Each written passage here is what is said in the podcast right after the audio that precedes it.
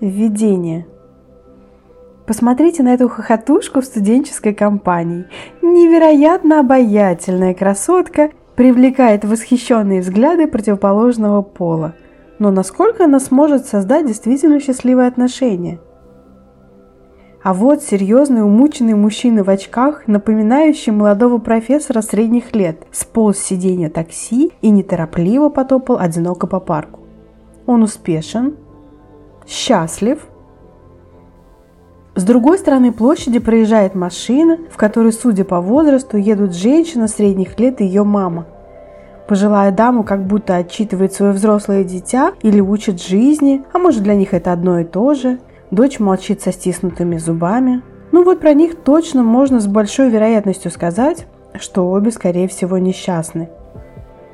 Потому как люди общаются друг с другом, уже видно, насколько они соблюдают личные границы, а это показывает, насколько человек может быть счастлив и благополучен. А вот еще одна частая история. Прекрасно одетая молодая женщина на красивом авто с очень грустными глазами.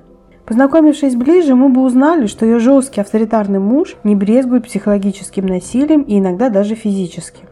«Ну нет», — сказали бы многие, увидев его лично. «Такие улыбающиеся красавцы с картинки не могут быть насильниками и абьюзерами». А между тем, он настолько смел и нагл, настолько уверен в собственной непогрешимости, что позволяет себе беспредел, когда его никто не видит. И обе стороны – жертвы невыстроенных личных границ. Женщина не умеет защищать себя, свои чувства, свои потребности, свое мнение, как и мужчина – он не научен уважать других. Скажу больше, страдают оба почти в равной степени. С ней он отыгрывает всю ту любовь и обиду на мать и женщину в целом. Личные границы – это границы личности, в которых человеку хорошо и хорошо тому, кто рядом. Знакомясь, мы рассказываем о себе, о том, что для нас хорошо или плохо, так мы очерчиваем личные границы. Как бы говорим, так со мной можно, а так нельзя. Но бывает так, что мы плохо себя знаем или не можем защитить себя по каким-то причинам. Тогда это становится проблемой. Другие неосознанно нарушают эти границы и доставляют этим массу сложностей. Виновата ли женщина в том, что ей изменяют, подвергают насилию? И да, и нет. Виноват ли мужчина, что ему не оплачивают переработки, манипулируют им? И да, и нет. В нашем обществе долго царил миф о том, что красивый и умный становятся быстрее, богатыми и счастливыми. Оказывается, в основе успеха лежит совсем другое. «Полюби себя!» – кричат из каждого утюга. А если разобрать, что это означает, то можно тогда переформулировать «пойми себя и выстрой личные границы». В этой работе я предлагаю глубоко окунуться в тему личных границ, понять, что лежит в их основе и с помощью практик осознать и укрепить личные границы. Как результат отлично выстроенных границ вы получаете. Уверенность в себе, умение говорить «нет», баланс брать-давать в отношениях, доверие себе, уважение окружающих, независимость от чужого мнения – отношения, в которых комфортно, умение противостоять абьюзу и манипуляциям. На мой взгляд, достаточно весомая причина для того, чтобы изучить тему и благодаря этому качественно повысить свой уровень жизни и удовлетворенность отношениями.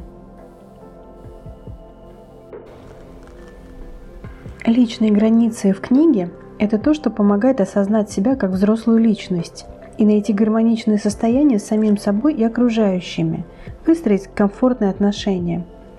Тема личных границ человека в произведении изучается в нескольких разделах. Можно условно разделить их на базовые, то, что нам передали родители и воспитатели как основу личности, на взрослые личные границы, это то, что мы формируем осознанно, став взрослыми, и духовные личные границы, отражающие степень духовной зрелости и мудрости человека.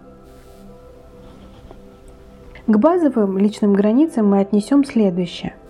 Физические личные границы – это то, что дает нам базовые чувства безопасности в мире. Пространственные личные границы – это про умение организовать для себя пространство для отдыха и восстановления. Временные личные границы Это про способность все в жизни успевать и находить баланс времени для себя и окружающих. Материальные личные границы – это про умение выстраивать баланс между брать и давать.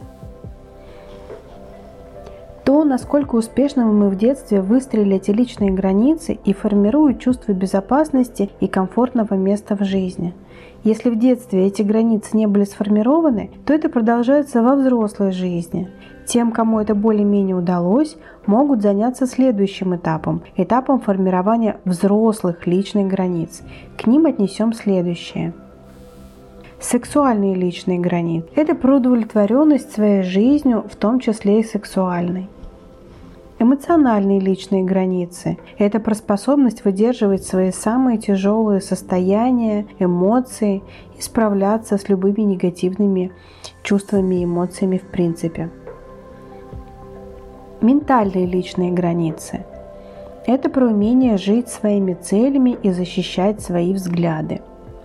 Именно взрослые личные границы дают психологическую уверенность в себе, личностную уверенность, при формировании взрослых личных границ человек полностью принимает себя таким, какой он есть, и становится независимым от влияния общества и внешнего давления. Тут на первый план выходит внутреннее скорее давление и духовные поиски, которые мы также можем условно поделить на три вида личных границ.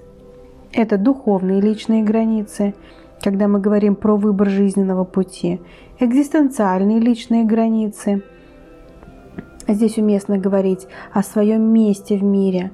И каузальные личные границы – это про умение справляться с обстоятельствами жизни. Также уместно будет сказать о том, что это разделение достаточно условно. Оно помогает осознать многогранность человеческой личности и создать некую структуру работы над собой. Есть люди, у которых одни личные границы развиты лучше других – причем это не относится к детским, взрослым или духовным личным границам. Может быть очень по-разному и относиться к индивидуальным особенностям каждой личности. В этой же работе я вместе с теорией даю много практик, которые помогают проделать эту самую ценную работу над собой и осознанно выстроить свои личные границы – Предупрежу сразу, что всю работу я пишу, обращаясь к читателю на «ты», и многих, особенно людей сильным эго, это может сильно покоробить, ведь кажется, что автор сам нарушает личные границы. Но предложу тебе обсудить этот вопрос в конце нашего совместного приключения в этой работе.